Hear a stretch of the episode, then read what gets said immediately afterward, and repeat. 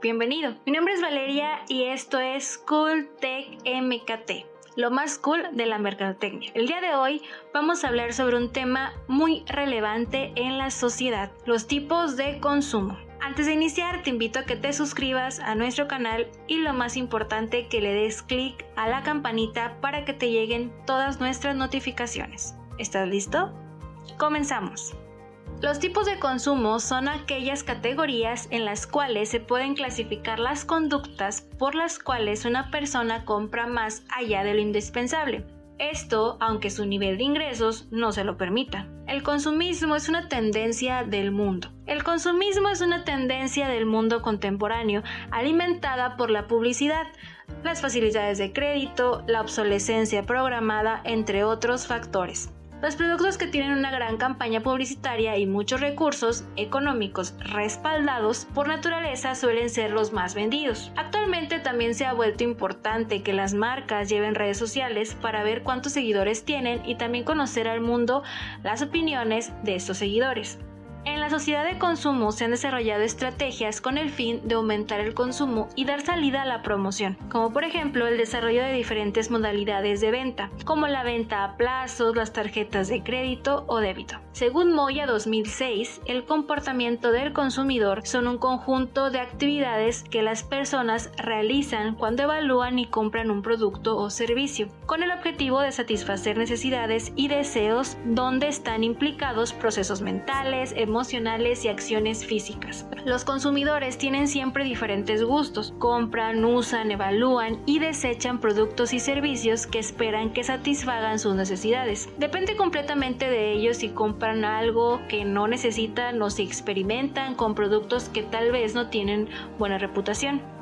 El consumido por experimentación se da principalmente cuando un cliente no queda completamente satisfecho por un producto que compró anteriormente. O también puede ser el caso de que quiere probar cosas nuevas para buscar el producto que más se ajuste a todas sus necesidades.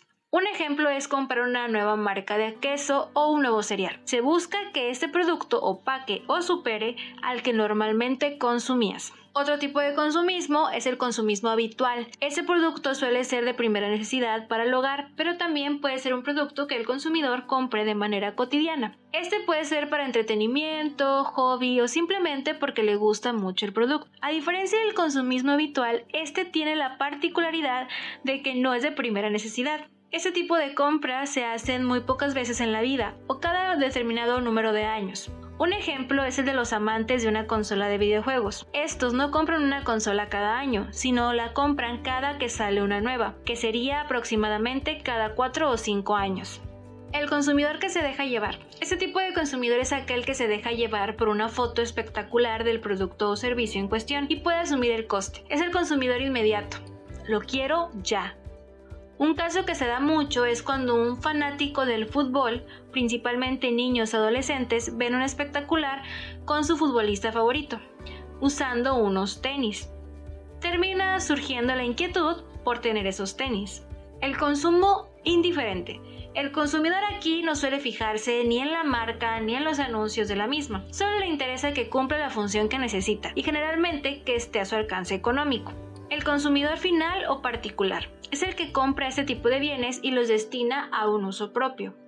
Los consumidores industriales son las fábricas o industrias que compran bienes y servicios que sirven para fabricar otros bienes. Los consumidores institucionales. Los consumidores institucionales son aquellos organismos, colegios, museos, ayuntamientos, etc., que compran bienes para utilizarlos y llevarlos a cabo en sus actividades. El consumo responsable.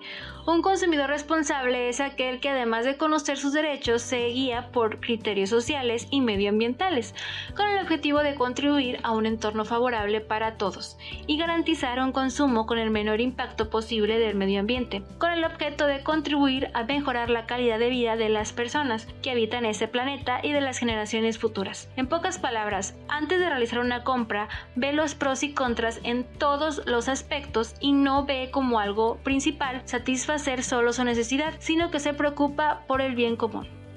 Hasta aquí la información. ¿Qué te pareció? Escribe en los comentarios qué otro tipo de temas te gustaría que investigáramos. Yo soy Valeria y esto es CoolTech MKT, lo más cool de la mercadotecnia. Hasta la próxima.